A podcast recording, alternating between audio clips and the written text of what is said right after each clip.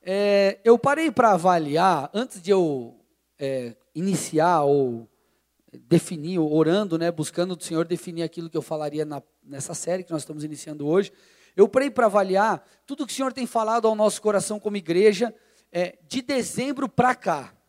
Porque as últimas séries de mensagens, elas têm sido, cara, de verdade, poderosas e elas têm combinado duas coisas muito legais, que é a profundidade e a prática. É, tanto é que saiu o livro de um indignado para o outro, né, é, dessa série, uma dessas séries de mensagens que nós fizemos. Quais foram as, as últimas três séries?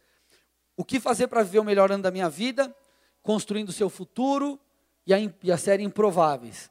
De uma dessas séries vai sair mais um livro meu no Sedentes, vai sair um livro novo.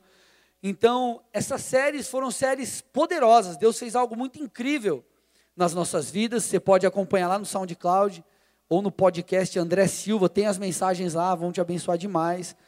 É, Deus nos empoderou, Deus nos curou, Deus nos direcionou. Agora, é, estas séries que nós tivemos, elas nos mostraram como alcançar aquilo que Deus tem. Então, nós, a nossa identidade foi restaurada, nós entendemos quem nós somos no Senhor, nós entendemos passos muito práticos para que a gente chegasse naquilo que Deus tem, nas mais diversas áreas.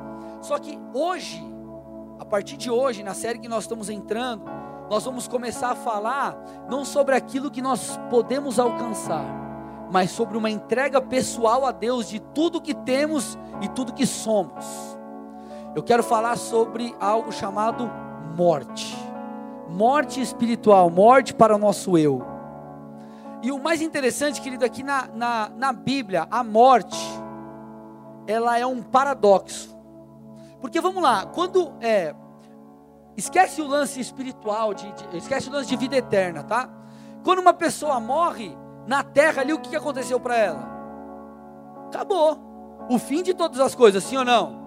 Acabou. Então a morte, normalmente ela decreta o fim de algo.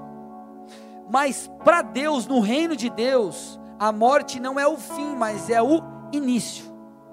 Isso não, não apenas o que diz respeito à vida eterna, mas o que diz respeito à nossa conduta aqui na terra.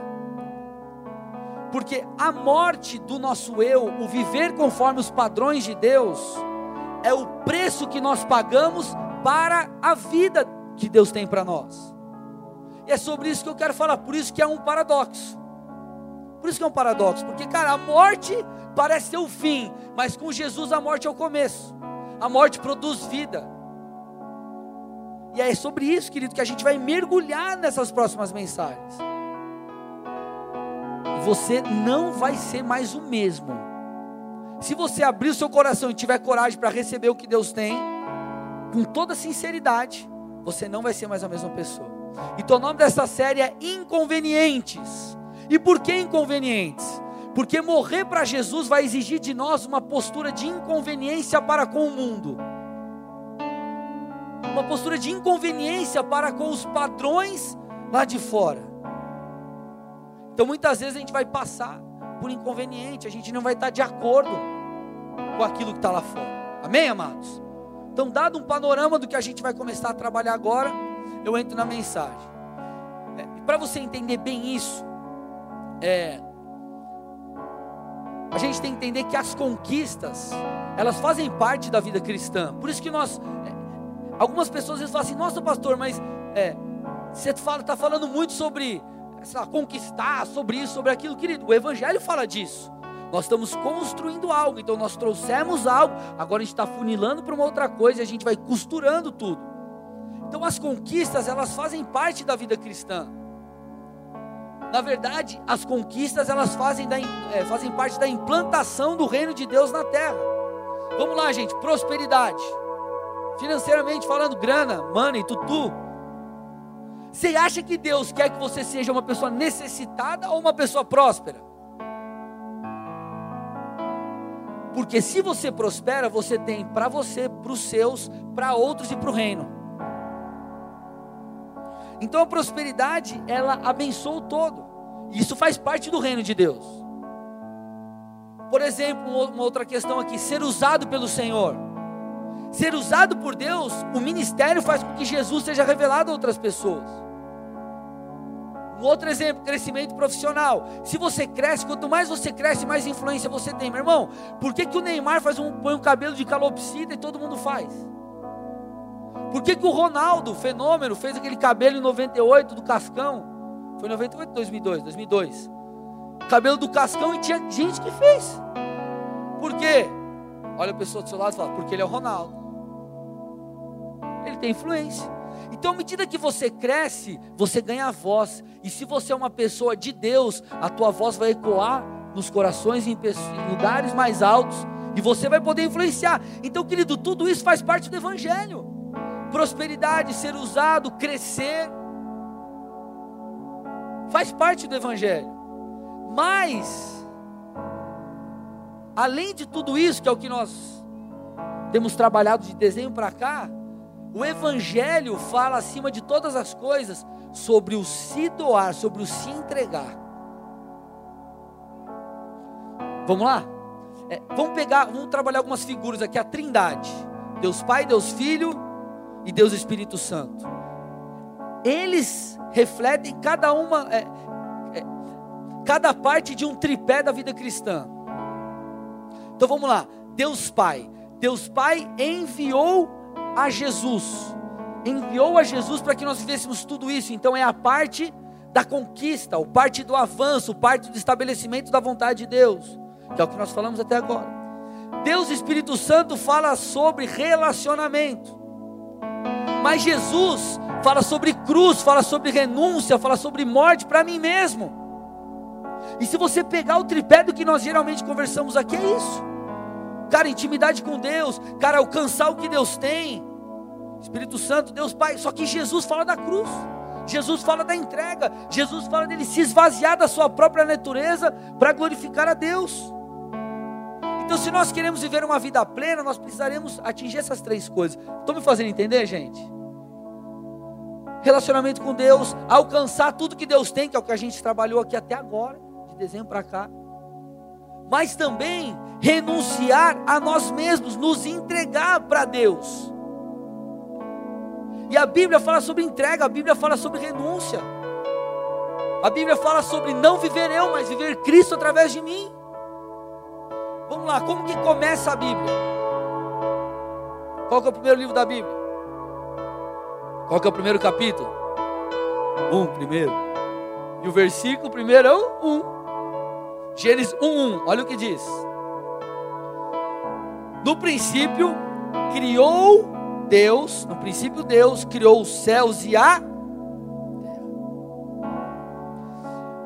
No princípio criou Deus os céus e a terra. Criar fala sobre fazer, fala sobre dedicar, fala sobre doar. Quando Deus criou o homem, Deus deu inclusive aquilo, deu daquilo que era dele para o homem. Olha o que diz João 3,16: Porque Deus tanto amou o mundo que deu seu Filho unigênito, para que todo que nele crê não pereça, mas tenha vida eterna. Deus amou eu e você, que Ele deu a Jesus, Ele entregou a Jesus. Querido, o Evangelho fala sobre entrega, só que essa é a parte que muita gente não quer ouvir.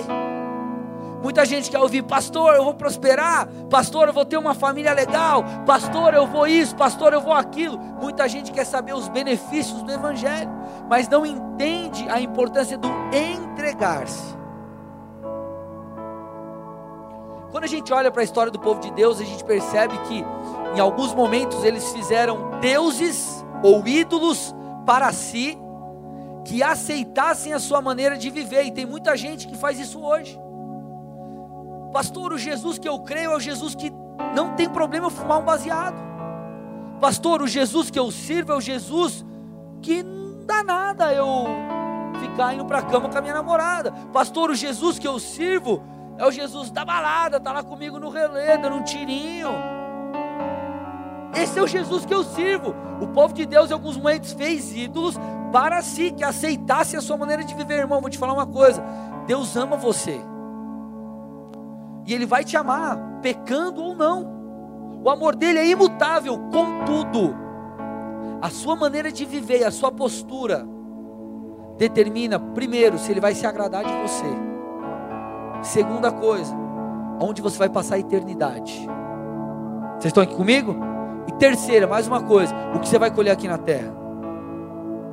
Então, na verdade, querido, é, nós precisamos entender a importância da maneira de nos, dessa entrega a Jesus. Jesus, Ele é Senhor. O que é Senhor? O que significa o termo Senhor? Senhor no original significa aquele a quem uma pessoa pertence. Então, se Jesus é meu Senhor, isso significa que eu pertenço a Ele, que eu sou dele, e se eu sou dele, Ele faz de mim aquilo que Ele quiser. Se essa água é minha, eu posso tomar, eu posso jogar, eu posso largar, eu posso jogar lá no lixo ali, por quê? Porque ela é minha. Eu exerço domínio sobre ela. E se você for bem a fundo na Escritura, você vai entender que é, a nossa entrega por Jesus é servidão por amor. Eu me submeto debaixo da tua autoridade, Jesus, porque tu és o meu Senhor. Então eu escolho te seguir, eu escolho te servir. Eu escolho abrir mão da minha maneira de viver para viver a tua. Só que qual que é a grande questão? As pessoas olham muitas vezes, eu vou, dar uma ênfase é, sobre isso lá na frente. As pessoas olham isso como algo mal. Ah, pastor, mas eu estou perdendo a minha água. Pastor, eu estou perdendo aquilo que eu estou entregando. Pastor, eu estou perdendo. E na verdade não é isso. Você está ganhando. Presta muita atenção, mas você não pode perder o fio da meada. Olha o que diz João 12, 24. Eu lhes digo a verdade. Se o grão de trigo não for plantado na terra e não morrer, ficará só. Sua morte, porém, produzirá muitos novos grãos. Ele está falando assim: ei, o grão de trigo que representa a sua vida, se ele morrer, então ele frutifica. Por isso que viver o evangelho é um paradoxo. Amado, existe um lema hoje em dia, que é: faça o que o seu coração manda. Querido, isso é a pior mentira do universo. Faça o que o seu coração manda. Vamos fazer uma analogia com, a, com algo bem básico. Vamos por no trânsito aqui, no trânsito no Brasil, cada um de não tem sinaleiro, não tem regra, não tem nada. O que, que você acha que ia acontecer, irmão?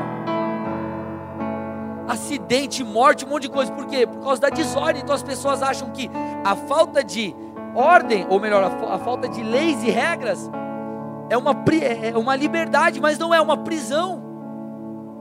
Estou me fazendo entender, gente? O texto está falando, ei, se o grão de trigo morrer, ele vai frutificar. Então, amado, sem morte não há vida. Sem morte não há vida. Enquanto você não entender que você precisa viver a maneira, a, a tua vida, a maneira de Deus, de acordo com a Bíblia, querido, se você não fizer isso, você vai viver um eterno, é, é uma, vai ser uma eterna tristeza. Você não vai viver em plenitude, porque sem morte não há vida. Repete comigo: sem morte não há vida. Agora, que morte é essa, pastor? É óbvio que não é uma morte literal, irmão. Hein? Uma morte, é, é, a Bíblia trabalha muito com simbologias, com figuras, com analogias. E essa morte fala, meu irmão, justamente sobre o que eu estou falando, sobre você não viver uma vida conveniente com o mundo. Porque tem muito crente que é conveniente. Se o cara está na rodinha da galera da faculdade que fuma baseado, ele fuma. Se ele está na roda dos crentes, ele dá glória a Deus. Se ele está na igreja, ele serve. Se ele está lá fora, ele faz outra coisa. Ele não é a mesma pessoa, ele é um, um crente camaleão. O cara que se mistura e vive conforme o lugar que ele está. Ao invés de ele ser luz, ele se mistura com as trevas.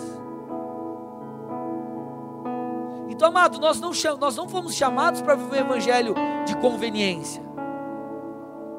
A nossa postura ela vai ser conveniente perante o evangelho, mas muitas vezes perante o mundo vai ser inconveniente. Vai estar em desacordo com os padrões lá de fora. Então, por exemplo, gente, eu estou me fazendo entender? Vocês estão quietos, é que vocês estão prestando atenção ou está confusa a coisa? Prestando atenção? Bem. O que, por exemplo, para você ver como é, é uma. É, como acontece nos dias de hoje. A sociedade hoje prega o quê? Que sexo antes do casamento é normal. A Bíblia fala que isso é pecado. Sexo é, é algo.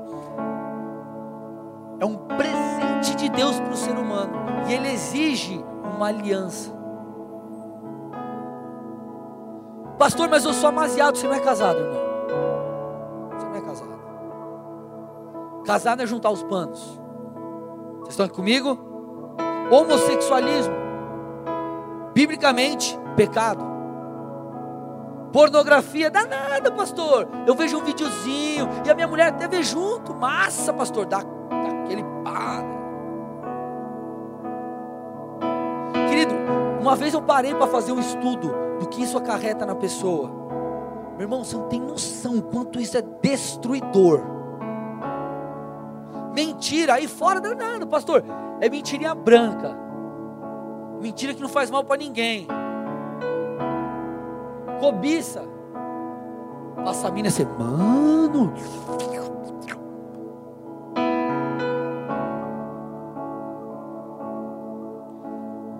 Jesus trouxe uma nova, uma nova concepção de adultério. Se você olha e cobiça, você adulterou. Duro, né? Amado, nós não somos chamados para viver de uma maneira conveniente com o mundo.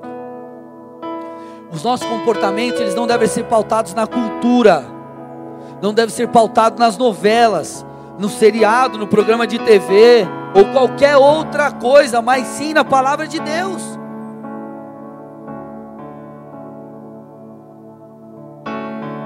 E o resultado disso, de abrir mão de uma maneira culturalmente correta para viver uma maneira é, contrária a essa cultura, mas biblicamente correta, é vida. Você ganha vida. Vou te dar um exemplo. Na faculdade, que agora eu já tô, meu cabelo está caindo e tal, mas eu tinha um cabelão ah, maior, assim, tá, tinha um cabelo massa. Na época da faculdade me chamavam de Gugu. Gugu. Aí tava lá, a gente brincando, meus amigos, você passava com uma menina, o cara, ô Gugu, olha a mina, olha a mina, olha a mina. Eu nem olhava, ficava na, na minha. Os caras, ah, mas você não gosta? Eu falei, cara, eu gosto tanto que eu tenho uma só pra mim. Fica aí, pá.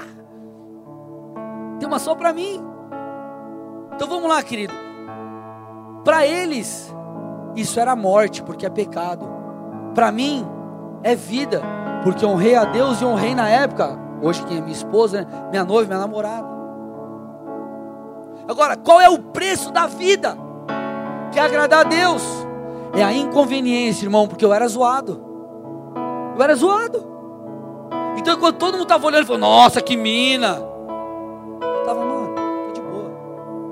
Eu era inconveniente para com os de fora, mas biblicamente eu era conveniente.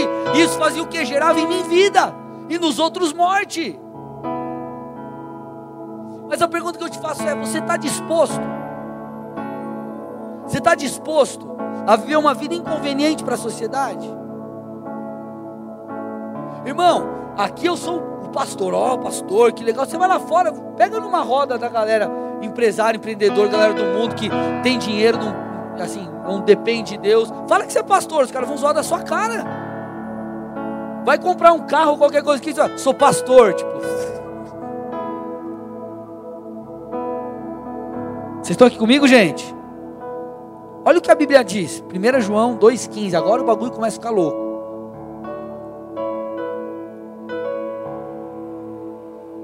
Olha lá. Não amem o mundo, nem o que nele há. Se alguém amar o mundo, o amor do Pai não está nele. Querido, o mundo aqui não é que, ai pastor, então eu não posso é, nem assistir o filme do Vingadores. Porque não é isso, irmão, que eu estou dizendo. O que, é o mundo? Não é que você não pode nada lá de fora. Amar o mundo é amar esse sistema, amar essa cultura, amar tudo aquilo que é fora dos padrões de Deus. Então o texto está falando: ei, não ame as coisas que são contrárias ao Senhor. Porque se você amar as coisas que são contrárias ao Senhor, isso demonstra que o amor do Pai não está em você. Isso demonstra que o amor do Pai não está em você. É Bíblia, não sou eu que estou falando. Olha lá. Não ame o mundo nem o que nele há. Se alguém ama o mundo, o amor do Pai não está Não, pastor, mas eu sinto um negócio no meu coração por Jesus tão lindo. Pastor, eu tenho sentimento por Jesus. Eu danço por Jesus. Eu canto para Jesus. Meu coração, pastor, ó, palpita por Jesus. Glória a Deus, isso é essencial. Mas sabe como você demonstra o teu amor por Jesus? João 14, 21.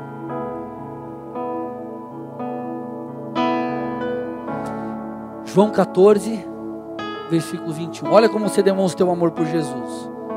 Quem tem os meus mandamentos e lhes obedece, esse é o que me Aquele que me ama será amado por meu Pai, e eu também o amarei e me revelarei a ele. Tem um monte de gente dentro da igreja. Fala, pastor, mas eu não tenho experiência com Deus, eu não mudo, nada acontece, Deus não fala comigo, isso, aquilo. Será que não é pecado, irmão? Será que você não está amando mais as coisas do mundo do que Deus? Está falando, ó. Aquele que me ama será amado por meu Pai, e eu também o amarei e me revelarei a ele. Então, para Deus, amor, claro que envolve sentimento, tem que envolver, envolve alma.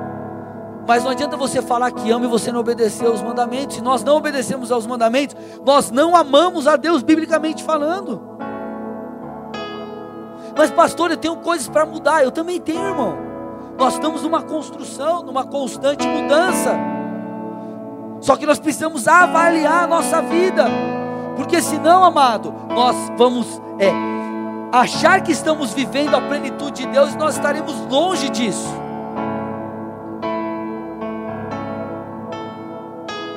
Amado, evangelho exige viver o que Deus tem para nós, exige morte. Exige você abrir mão, muitas vezes, da sua maneira de viver que é conveniente para o mundo, mas é inconveniente para Deus. Cara, aquele que tem os meus mandamentos e obedece, esse, esse, esse é o que me ama. Irmão, deixa eu te fazer uma pergunta. Você prefere ser aceito por homens ou ser aceito por Deus? Porque não tem como, querido, é, uma, é, é um choque de realidade. Choque de realidade. Vai ter hora, meu irmão, que você vai. Você vai ter que se posicionar. Olha o que diz Mateus 10, 32 e 33.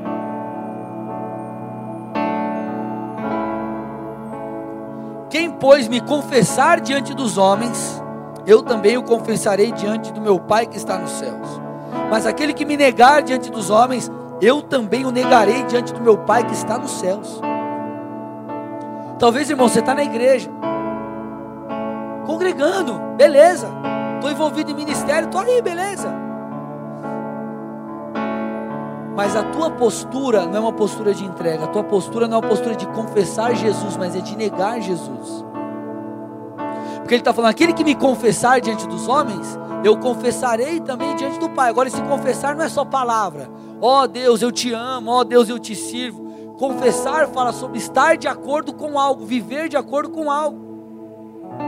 Então, se você vive de acordo com aquilo que Deus diz, que Ele te pede, Deus então olha para você e também confessa o seu nome diante de Deus Pai. Agora, aquele que nega a Deus, nega os interesses de Deus, deixa os interesses de Deus de lado, a Bíblia está falando que Ele nos negará diante de Deus Pai. As pessoas confundem amor de Deus com, com o prazer de Deus. As pessoas acham que porque Deus ama. Até uma coisa, amado, que eu fico, assim, eu, eu fico estarrecido de ouvir. A gente sabe que a Bíblia fala sobre o jugo desigual. Cristão casa com quem professa a mesma fé. Porque fé não fala sobre ah, eu creio em Jesus, ou eu creio em Buda, ou eu creio em Maomé, ou eu creio em sei lá o que.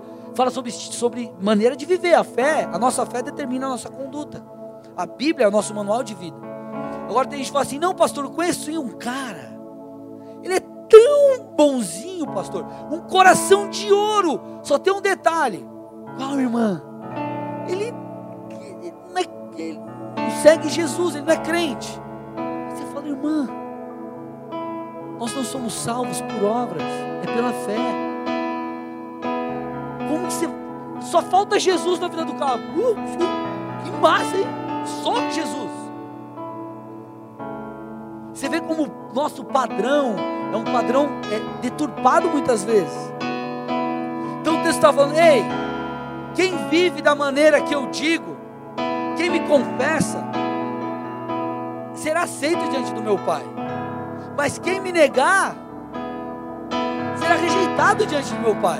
Isso não tem a ver com amor, querido. Isso tem a ver com as suas escolhas e com as minhas escolhas. Porque Deus nos ama, independente daquilo que a gente fizer. Mas as nossas escolhas vão definir o que a gente vai viver. Não tem nada a ver com o amor de Deus, isso tem a ver com a minha, a sua escolha. O amor de Deus não passa por cima do seu livre-arbítrio nem do meu. Vocês estão aqui comigo, amados? Pesado isso, né? Mas é verdade.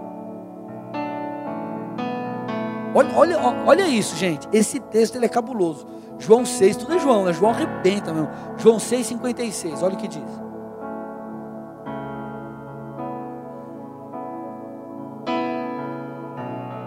Olha esse texto, irmão. Todo aquele que come a minha carne e bebe o meu sangue, permanece em mim e eu nele. Antes, antes de você que está visitando achar que nós ensinamos canibalismo, tem nada a ver com isso, tá? Falei há pouco, a Bíblia é um livro de simbologia, é um livro de princípios. Isso aqui não fala de você comer a carne de Jesus, beber o sangue, literalmente falando, de Jesus. Esse texto fala sobre uma entrega total. Fala sobre um compromisso verdadeiro. Ei, se você me segue, você tem que comer a minha carne, você tem que beber o meu sangue. Você tem que me seguir de verdade. De verdade. Querido, se você resolver andar com Jesus de verdade, eu te digo, ele vai pedir tudo para você. Ele vai pedir tua maneira de pensar, ele vai pedir tua maneira de falar, ele vai pedir as tuas condutas. Ele pediu o meu, o meu caso, tá? Ele pediu o meu sonho, minha carreira, abrir mão da minha carreira. Eu tipo rasguei entre aspas meu diploma. E hoje eu sou um pastor. Mas com Deus, as renúncias são sementes. Lembra que eu falei no começo? A morte não é o fim, a morte é o começo. A morte era a vida. Mas Deus vai nos pedir para a gente abrir mão do nosso eu muitas vezes. Olha o que diz Lucas 14, 26 e 27. Olha, olha isso, gente. Se alguém vem a mim e ama o seu pai, sua mãe, sua mulher, seus filhos, seus irmãos e irmãs, e até sua própria vida, mais do que a mim, não pode ser meu discípulo. Deixa o texto aí. Olha o que ele está falando. Você quer ser meu discípulo? Você tem que me amar mais do que você ama seu pai, sua mãe, seu filho e sua própria vida. Aí ele continua. E aquele que não carrega a sua cruz e não me segue, não pode ser meu discípulo. Minha esposa sabe, eu amo ela, mas não amo ela mais do que eu amo a Jesus. Eu não amo meus filhos mais do que eu amo a Deus. Deus em primeiro lugar na minha vida. Vocês estão aqui comigo? É esse nível de compromisso, querido, a gente não, eu não posso pregar um evangelho diluído, evangelho leitinho, agora evangelho. É, como que é aquele suquinho lá, o, o pó lá que você mexe lá, o, que suco, evangelho que suco. Está lá escrito, não, você mistura um potinho, um pacotinho desse aqui, um litro, vou misturar em dois para dar diluída e ficar legal. Querido, essa é verdade, esse é o Evangelho. Se eu amo a minha família mais do que a Deus, pode ser meu discípulo. Se eu não, e vocês estão de parabéns, vocês estão no dia de chuva, mas Deus, se eu não. Eu, eu falei até no Instagram hoje, eu, eu, eu gravei uma história, eu falei assim, gente, deixa eu mexer um pouquinho com você. Se você é daquela pessoa que choveu, eu não vou na igreja. Cara, se você não pode pegar um guarda-chuva, botar roupa de frio, fazer um esforço para estar na igreja, Jesus é digno do quê? Eu não estou falando que, ai, você não pode ficar em casa, que está aquele friozinho, ficar de boa, não é isso. Mas tem gente que parece que é de açúcar. Não, choveu, choveu. É final do Corinthians e Flamengo, eu não vou, irmão. Aí é o teste, vazão, varão. Aí é o teste. Pastor, final da dança dos famosos. Vocês estão aqui, gente? Olha o nível de compromisso que Deus pede para mim e para você. Então essas falas aqui de Jesus nos levam a pensar, cara, será que meu compromisso com Deus ele é raso ou ele é profundo? Como que anda meu nível de entrega? Porque, cara, se eu não consigo ser fiel no meu dízimo, eu posso falar que eu sou um discípulo? Sendo que Deus é dono, dono da prata, Ele pede para devolver uma parte que já é dele, porque Ele é dono de tudo. Cara, se eu namoro uma pessoa, digo que eu amo ela, e eu não consigo me controlar, esperar o casamento para ir para a cama com ela, que amor é esse? Não, pastor, mas os meus desejos, irmão. Se você sente desejo, glória a Deus, mostra que seus hormônios estão tudo bem. Agora, se você não tem desejo, tem que ir no médico, irmão. Agora, você governa sobre a tua alma para glorificar Deus. Aí quando você casar, irmão, você extravasa, varão. Aí você Arrebenta. Faz igual o Daniel, três vezes. Eu orava, né? O cara. Vocês estão aqui, gente? Então vamos lá. Alguém que mente, sabendo que mentir é pecado, está comendo da carne e bebendo do sangue? Alguém que fica assistindo pornografia, está comendo da carne bebendo do sangue? Não. Irmão, você não pode ter o celular, o smartphone, tem o da minhoquinha. Cara, se vira. Dá um jeito. Pastor, eu estou preso. Tá, o que, que Jesus fez na cruz por você? Não valeu nada então?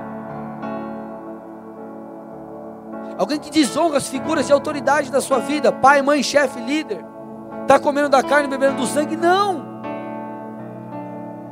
Então, se nós não estamos dispostos a viver um evangelho de verdade, talvez o meu relacionamento com Deus ele é muito superficial ainda.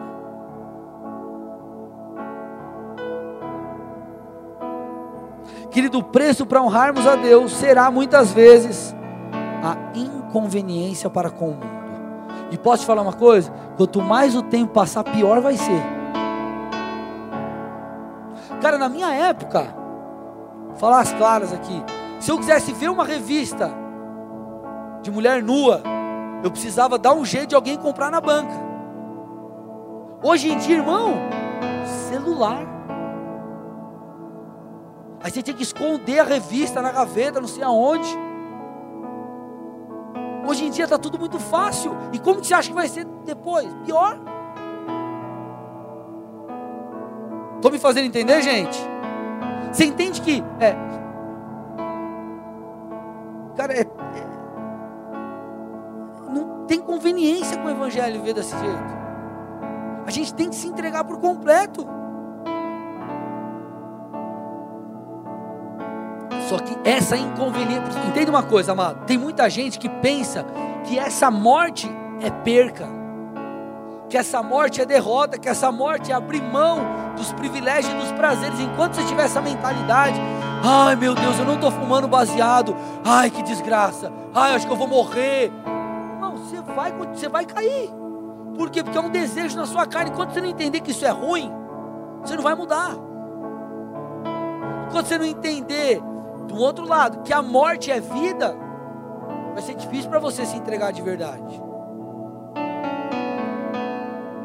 Olha o que diz João 6, 60 a 63.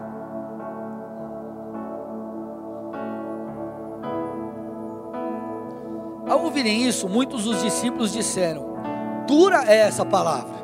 Então Jesus estava falando sobre essas questões, falou do comer, comer da carne, beber do sangue, e os discípulos falaram assim: dura é essa palavra. Quem consegue ouvi-la? Sabendo em seu íntimo que os seus discípulos estavam se queixando do que ouviram, Jesus lhes disse: lhes disse Isso os escandaliza? Que acontecerá se vocês virem o filho do homem subir para onde estava antes? Olha agora o que ele diz: O espírito da vida, a carne não produz nada que se aproveite. As palavras que eu lhes disse são espírito e vida. Deixa aí para mim. Deixa, deixa, deixa esse texto aí. Os discípulos falaram: dura é essa palavra. Sabe quem geralmente fala que dura é essa palavra? Quem ainda não teve maturidade ou quem ainda não entendeu que morte é vida. Porque pense comigo, nós temos o contraste de duas figuras aqui. A figura de Jesus, que é uma figura madura, e a figura de um discípulo que está andando com Jesus, que ainda não tem maturidade suficiente. Que o discípulo fala? Dura essa palavra, ô oh, Jesus, que difícil. Porque ele está falando, cara, quem vai viver isso? Meu, é difícil, é complicado, não dá, como assim? Jesus está falando, ei, as palavras, comer da carne e beber do sangue, que eu lhes disse, são espírito e vida. Olha a mentalidade de Jesus. Jesus está querendo dizer assim: ei, você não está perdendo, não. Na verdade, você está ganhando. Quem está perdendo é quem está vivendo dessa maneira. Então, na verdade, viver a, a renúncia não é uma perca, é um passaporte para a felicidade, irmão. É um passaporte para a plenitude. Porque essa vida que Jesus está dizendo, pode tirar já, é vida zoe. O que é vida zoe? É vida plena. É vida plena. Ele está falando assim, ei, querido, amado, você já viu alguém preso na pornografia ser feliz? Você já viu? O cara pode ter aquele sorriso amarelo, mas você conhece, você já viu feliz? Casamento feliz pleno? Não. Você já viu alguém que vive em adultério feliz? Que eu estou falando feliz de verdade, não estou falando postando fotinho no Facebook, pagando de gatão. Não tem. Não tem. Alguém preso nas drogas, pleno. Querido, pecado gera morte. E não importa se a pessoa tem a percepção da vida espiritual ou não, vai gerar morte. Agora, a Bíblia está falando que a vida com Deus, é essa, essa viver para Deus, nos dá essa vida plena, plenitude interior, paz com Deus.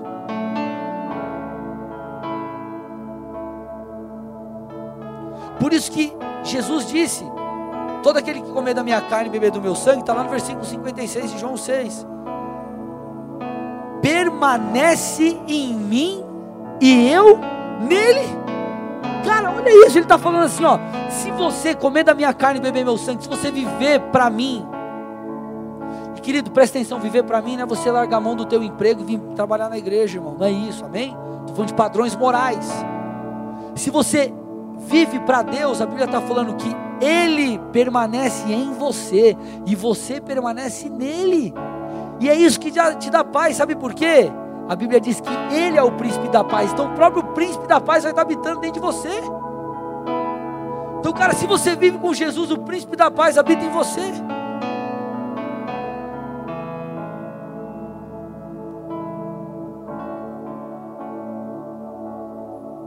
Quanta gente que, é, cara, pisa na bola com Deus por medo de ser inconveniente lá fora. Porém, querido, essa, essa, essa postura nos leva a perder a vida que Deus tem. Deixa eu te dar um exemplo meu. Eu não é necessário, não é pecado, mas é uma questão moral que eu fiz. Quando eu saí do banco, em fevereiro de 2014, meu chefe, é, eu fui falar com ele, a minha esposa estava grávida do, a pastora estava grávida do André. Meu filhinho hoje tem quatro anos. E eu falei com o meu chefe, ó chefe, estou saindo, subi uma igreja para ser pastor, expliquei toda a situação para ele. Ele me ajudou, ele me mandou embora. Ele me mandou embora do banco, fez algo que, cara, é impossível nem, cara, não fazer isso. Você quer ir embora, você pega suas contas e vaza. E na época, ele me ajudou, pagou os meus direitos, eu tinha usado meu FGTS para comprar meu apartamento. Então o que, que eu fiz? Eu saí com tipo 20 e poucos mil na mão na época. Beleza. Quando eu cheguei na, quando eu cheguei no sindicato para assinar minha rescisão, o advogado me procurou e falou: "André, quanto tempo você tem de banco?" Aí me perguntou algumas coisas, fez um cálculo do que o banco me devia, ele falou: "Cara, você tem direito. Isso aqui não é briga, é direito mesmo. É só você entrar com a ação e esperar. É legal, é direito seu. 150 mil reais." Aí eu fiz as contas que eu tinha carro, casa, não sei o que. Eu né, pensei, falei, glória a Deus. Mas aí o que, que eu fiz? Eu saí de lá, eu peguei e falei para a pastora, eu falei assim, ó, eu não vou entrar com ação. Eu não vou entrar com ação, sabe por quê? Não por uma questão legal, porque legalmente eu tenho direito, mas por uma questão moral.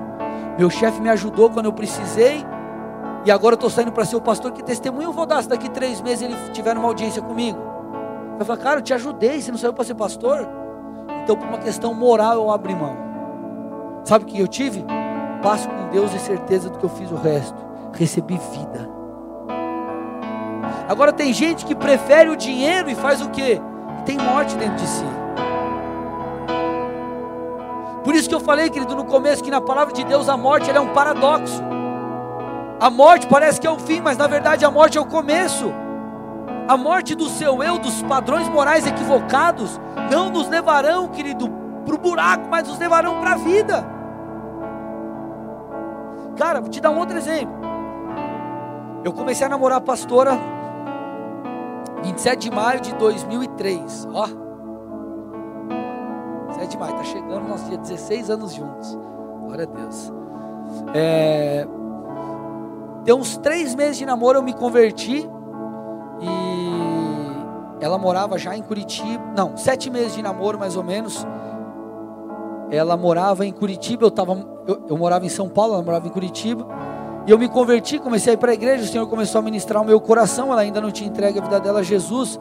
E eu entendi que nós estávamos vivendo em pecado. Eu entendi, sexo antes do casamento é pecado. Estávamos em fornicação, eu liguei para ela, liguei do orelhão, lembro como se fosse hoje.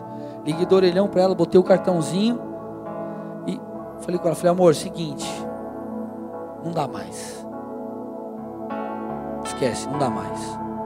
Querida, ela achou que eu era louco ficou bitolado, ficou maluco, sei lá o que, sei lá o que, sei lá o que, sei lá o que. Passou um tempo, ela entregou a vida, porque aí passou um tempo, ela não entregava a vida dela para Jesus. Eu falei, meu, eu vou ter que tomar uma decisão, vou ter que me separar dela. Até que então ela entrega a vida dela a Jesus, ela é transformada e hoje nós vivemos vida plena. Mas sabe o que aconteceu, amado? Para eu ter vida, eu precisei morrer para o meu próprio eu. Eu precisei pegar meu telefone, ligar para ela e falar: Meu, não vai rolar, eu tomei uma decisão. Eu não quero mais desagradar a Deus. Acabamos de fazer uma viagem, tudo pago. Tudo pago a gente ganha. Tudo que eu digo assim: passagem, hospedagem, é, hotel, tudo pago. Viagem dos sonhos. Sabe como, sabe como que aconteceu? Sabe por que a gente ganhou isso? Um ano mais ou menos atrás, o pastor Sal, é, que era do Bola de Curitiba, hoje está em Foz queria fazer uma viagem, estava tava sem grana. A gente tinha uns pontos lá no cartão, a gente foi, ajudou ele, demos a viagem para ele, abri mão de algo para mim e dei para ele, semeei na vida dele. Perdi, certo? Tipo, perdi, perdi. Só que o grão de trigo morreu. O que, que Deus fez? Frutificou. Cara, fiz uma viagem animal. Por quê? Porque eu semeei. Então, querido, é, eu fico muito, eu, assim, eu fico triste de ver pessoas falando: não, pastor, mas é tão difícil deixar o pecado, querido. A Bíblia diz: os mandamentos de Deus não são pesados. E sabe por que não são pesados? Não é pesado para quem tem essa mentalidade. Ei, cara, eu não estou perdendo, não, eu estou ganhando. Eu vou pular, pular para o lado já ganhou. Se eu chego para você e falar assim, cara, ó, tem uma cidade aqui, uma cidade aqui. Essa cidade está pegando fogo, está destruindo. Aqui você não vai é, conseguir produzir nada, você vai ver na miséria. Aqui você vai ver na abundância. Onde você escolhe? Aqui. Agora tem gente escolhendo a morte, o pecado. Mas por quê? Porque estão atrelados ao prazer, estão atrelados à, à, à conveniência do mundo. Sendo que Deus está te chamando para inconveniência para com o mundo, para que você ganhe vida. E essa vida é vida plena, irmão. É a melhor coisa que você vai fazer toda a tua história. Então eu fico triste em ouvir pessoas falando: não, pastor, mas não. É claro, você chega na igreja, é tudo um processo. Você vai, a sua alma vai sendo desintoxicada, o Senhor vai te libertando. Mas tem um monte de crente maduro que o cara escolhe viver longe dos caminhos de Deus. E isso vai te conduzir à morte, irmão.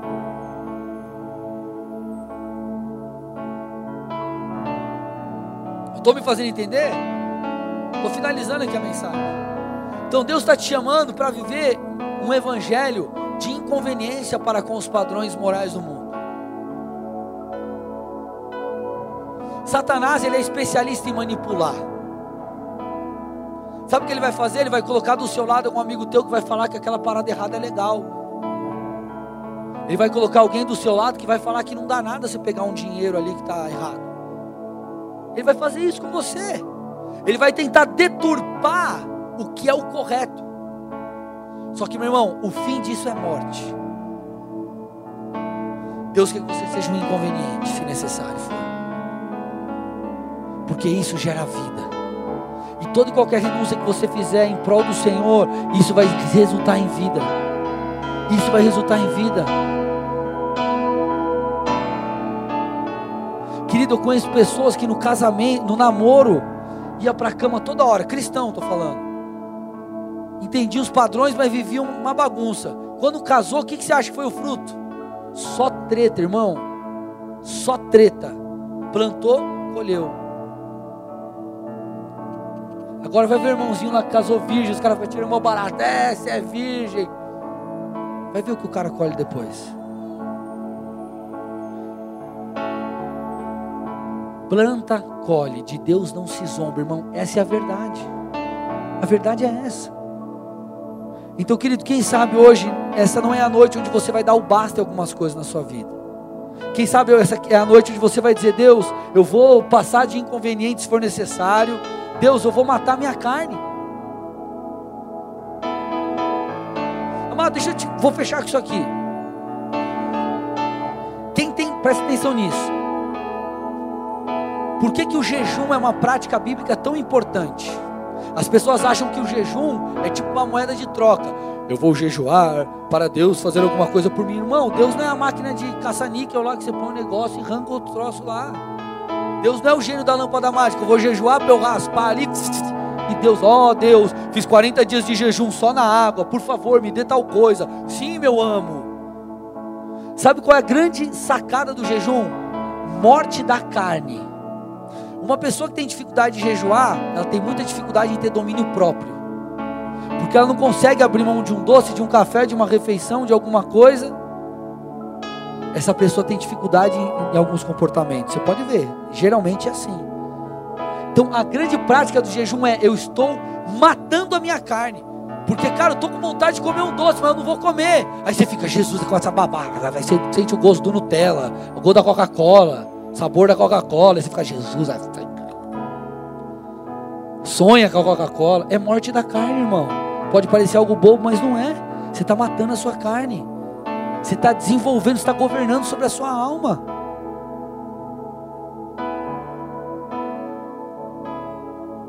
E tem muita gente que, cara, você talvez vai ter que lutar com todas as suas forças para vencer algum vício ou qualquer outra coisa.